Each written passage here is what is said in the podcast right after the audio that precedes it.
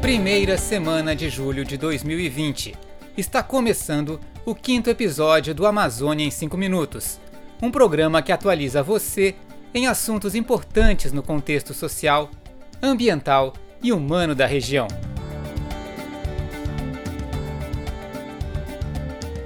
Quais as relações entre desmatamento, destruição da floresta e a pandemia na Amazônia? Mas antes de refletirmos sobre essas questões, o vice-coordenador da COIAB, a coordenação das organizações indígenas da Amazônia Brasileira, Mário Nicásio, nos relata o caso dos bebês Yanomami que foram vítimas da Covid-19. Recentemente, aqui em Roraima, teve a situação das crianças indígenas Sanomá, que foram é, enterradas na cidade, sem mesmo é, informar a comunidade, as mães, as lideranças indígenas. Tudo isso viola o nosso direito, a nossa vida milenar dos povos indígenas, principalmente no ritual que fazemos no, na despedida de nossos entes queridos. Os túmulos dos três bebês Yanomami foram localizados em Boa Vista, capital de Roraima, pela agência de jornalismo Amazônia Real. Os sepultamentos foram feitos sem o conhecimento das mães, que não haviam sido informadas pelas autoridades de que os corpos estavam enterrados no cemitério Campo da Saudade. Segundo a administração do cemitério, só por via judicial é possível retirar os corpos já sepultados ou aguardar o tempo mínimo para a exumação, que é de dois anos para recém-nascidos. Em entrevista à jornalista Eliane Brum, do jornal El País, uma das mães disse que queria o corpo do filho de volta à aldeia. O corpo de um quarto bebê, que nasceu prematuro, foi encontrado no Instituto Médico Legal os quatro bebês, todos do sexo masculino, eram da etnia Yanomami, sendo dois do subgrupo Xanomá. As crianças recém-nascidas morreram entre abril e maio em hospitais de Roraima por Covid-19 ou suspeita da doença. De acordo com a Portaria Conjunta número 1 de 30 de março de 2020 do Conselho Nacional de Justiça, estabeleceu-se no Brasil procedimentos excepcionais para sepultamento e cremação de corpos durante a pandemia. A portaria considera o respeito aos legítimos direitos dos familiares do obituado.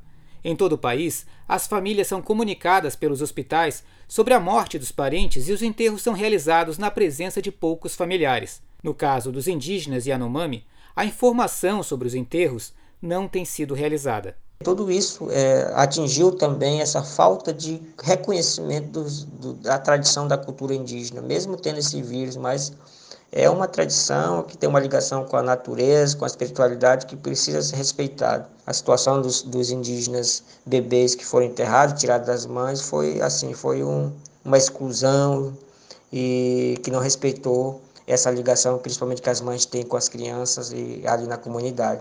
Mas foi muito ruim o que fez o Estado brasileiro com relação às crianças Yanomami. Com essas palavras, Mário Nicásio, que é indígena do povo Wapixana, alerta sobre a maneira como os povos indígenas têm sido tratados no Brasil. Na sequência, os dados atualizados sobre desmatamento e as relações entre pandemia, destruição da floresta e desmonte das políticas ambientais.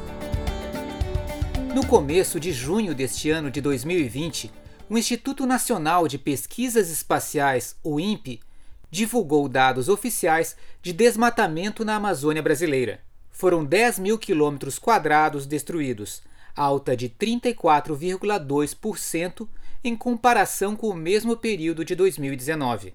Com a chegada da época de seca, os responsáveis pelo desmatamento voltam para finalizar o serviço com fogo. Sistemas de saúde mal estruturados poderão sofrer ainda mais pressão com as queimadas, que também deterioram a saúde respiratória das pessoas. Nem a pandemia foi motivo para interromper a devastação, que foi agravada com o desmonte dos órgãos de fiscalização e com os projetos governamentais que estimulam a grilagem. Perguntamos se é possível seguir como país enquanto a política ambiental é reduzida a benefícios para invasores e a política indigenista vira doação de cestas básicas. A Amazônia precisa de uma economia do conhecimento da natureza. É esse justamente o título do relatório publicado e disponibilizado na internet por Ricardo Abromovai. Professor do Programa de Ciência Ambiental da USP, ele explica que a floresta em pé tem um potencial imenso de ser base para inovações tecnológicas, ampliando oportunidades para que as populações tradicionais possam manter sua cultura e gerar renda por meio de atividades compatíveis com a preservação do ambiente em que vivem. Segundo o mesmo relatório, as unidades de conservação e, sobretudo, as terras indígenas tendem a ser mais preservadas na Amazônia.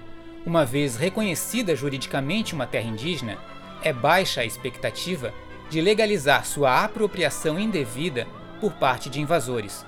Entretanto, é preciso superar a atual política de destruição ambiental e voltarmos a ouvir os sons da floresta e de sua gente.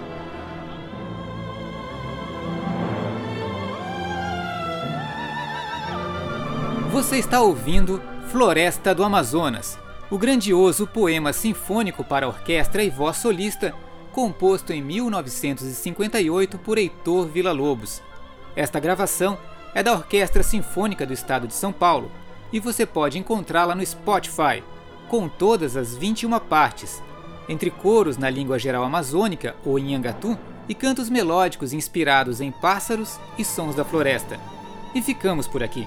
O programa Amazônia em 5 Minutos é uma produção da Amazônia Latitude com a apresentação de Bob Barbosa.